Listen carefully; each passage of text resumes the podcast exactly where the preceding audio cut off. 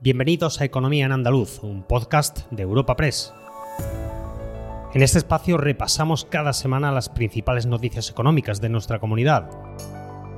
Estos son los temas que han marcado la información económica de Andalucía esta semana. La actividad económica en Andalucía está recuperando su vitalidad después de encadenar varias crisis hasta el punto de que el Observatorio Económico ha revisado en dos décimas el aumento del PIB para este año. Y la actividad económica regional está muy ligada al turismo y una vez más el Gobierno central y el autonómico han encontrado un proyecto, en este caso un mega resort frente a Doñana, con el que enfrentarse espacio patrocinado por la Asociación de Trabajadores Autónomos ATA. El PIB andaluz llegará al 1,6% en 2023 y al 2,1% en 2024, de manera que Andalucía recuperará el año que viene el nivel económico per cápita de antes de la pandemia. Así lo cree el Observatorio Económico de Andalucía, que ha revisado en dos décimas la previsión para este año tras un crecimiento del 0,7% en el primer trimestre.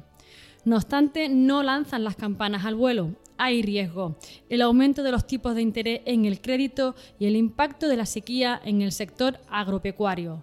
El presidente del Observatorio Económico, Francisco Ferraro, analizaba las cifras. Que de una previsión que hace tres meses hacíamos para de crecimiento económico para Andalucía en el conjunto del año del 1,4, pues probablemente podamos subir al 1,6 un par de décimas más, pero sin alcanzar las previsiones que, como decía antes, son de consenso para España del 2%. Todavía, en términos de PIB por habitante, que es lo que más nos importa, porque es lo más relevante, todavía sigue por detrás del de 2019 y en 2023 seguirá, seguirá por debajo. Pero estaremos cerca de recuperarlo y muy previsiblemente en el año próximo, en 2024, recuperar el nivel del PIB por habitante de antes de la pandemia. El acceso a la vivienda se ha convertido en uno de los quebraderos de cabeza más usuales para los jóvenes. La falta de alquileres asequibles por el aumento de los pisos turísticos y los precios a la hora de la venta hace muy difícil el acceso de los menores de 35 años a este mercado.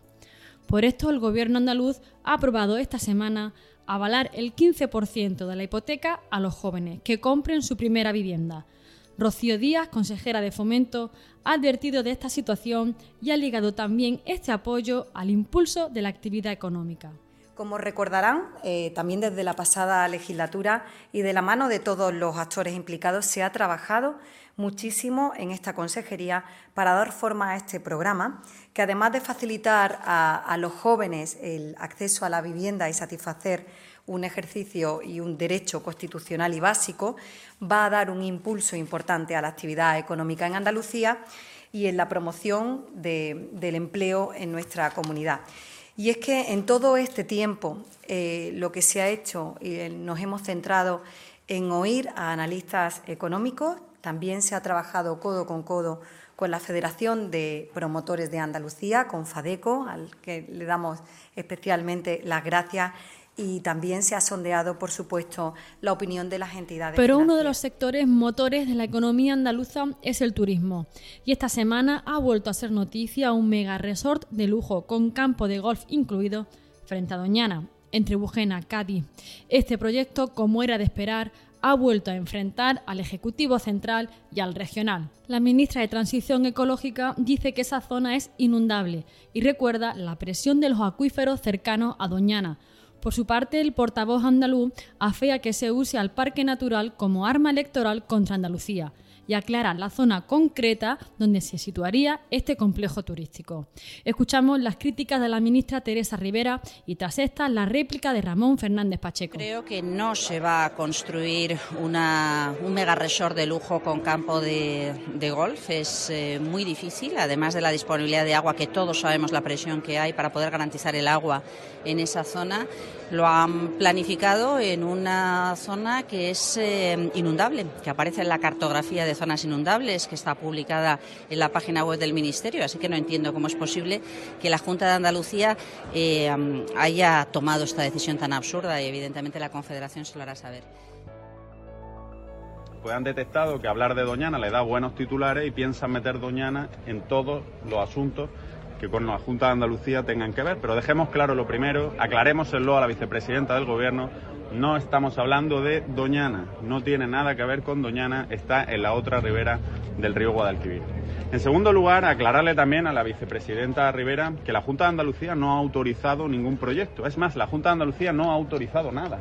La Junta de Andalucía ha emitido una declaración ambiental estratégica referente a una modificación del Plan General de Ordenación Urbana de Trebujena que impulsa el Ayuntamiento de Trebujena desde el año 2003. Es más, hasta hace cuatro meses el alcalde estaba remitiendo escritos a la Junta de Andalucía para subsanar algunos aspectos que desde la Administración andaluza se le iban requiriendo en relación con este Y como telón de fondo a este asunto sigue la sequía.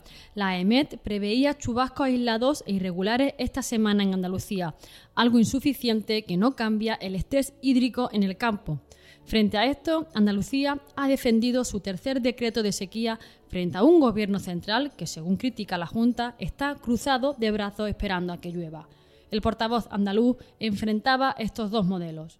El tercer decreto de sequía que hoy convalida el Parlamento de Andalucía viene a reflejar bien a las claras el empeño inversor de planificación y de previsión que el gobierno de Juanma Moreno viene teniendo frente a la sequía desde hace ya mucho tiempo. Creo que los andaluces tienen la posibilidad muy a las claras de poder contrastar los dos modelos, ¿no? El modelo previsor, el modelo que se anticipa, el modelo que decide invertir, que planifica y que toma decisiones para hacer frente a la sequía y el modelo que simplemente se cruza de brazos, espera que llueva y se dedica a criticar a los demás que es el que defiende el gobierno de Pedro Sánchez. Y por último, nos fijamos en otro de los ámbitos económicos que más están creciendo en los últimos años, las compras online. En este marco, la Junta ha comenzado una campaña de inspección de páginas web, con 410 actuaciones. Controlarán todo tipo de páginas de comercio electrónico, sabiendo que hoy en día los dispositivos móviles, donde más se compra online, se han convertido en herramientas esenciales.